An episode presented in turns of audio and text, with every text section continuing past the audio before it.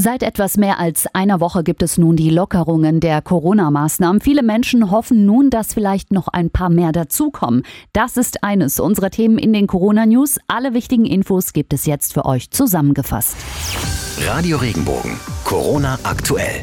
Ich bin Vio Kostanic. Hallo. Es werden zwar täglich weniger Menschen mit dem Coronavirus infiziert, die Ansteckungsgefahr ist aber trotzdem noch lange nicht vorbei.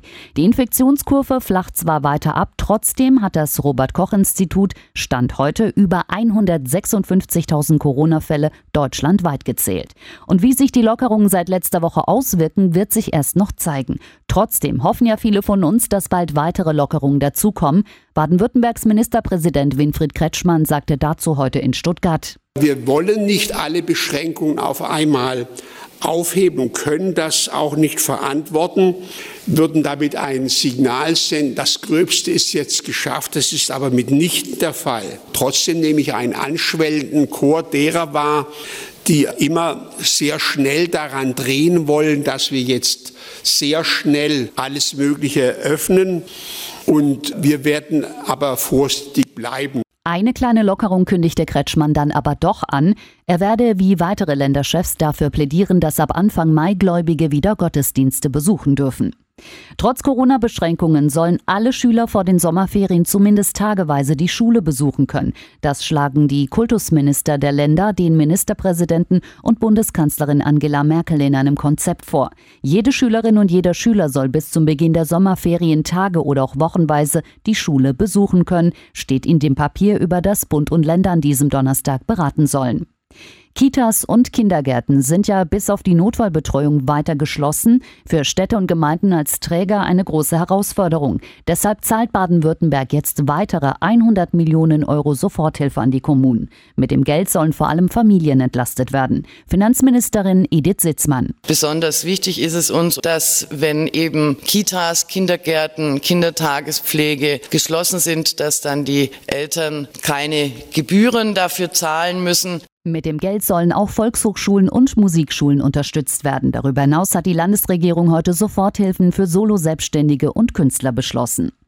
Leere Biergärten, den Kaffee gibt's nur noch to go und das Lieblingsrestaurant liefert im besten Fall nur nach Hause. Die Gastronomie leidet mit am heftigsten unter den neuen Corona-Gesetzen. Bundeswirtschaftsminister Peter Altmaier hat jetzt aber Hilfe versprochen. Sollte es noch länger dauern, bis Cafés und Restaurants wieder öffnen dürfen, dann müsste auch ein Rettungsfonds für die Gastronomie her, so Altmaier heute im ersten. Problem ist ja, dass trotz aller Regeln und Gesetze sich weiter Menschen in Deutschland mit dem Virus infizieren. Deshalb mahnte Altmaier auch zur Vorsicht bei Öffnungen von Hotels und und Restaurants. Das werden wir entscheiden, wenn es verantwortlich ist, hat er dazu gesagt. Hotelzimmer und Ferienwohnungen stehen ja in der Corona-Krise eben leer, die Grenzen sind zu, auch die Tourismusbranche trifft das hart. Die führenden deutschen Tourismusverbände haben sich für eine schrittweise Aufhebung der innereuropäischen Corona-Reisebeschränkungen ausgesprochen. Wo die Hygieneregeln beachtet würden, müsse Urlaub auch wieder möglich sein. In Österreich sollen Ende Mai die Hotels wieder aufmachen.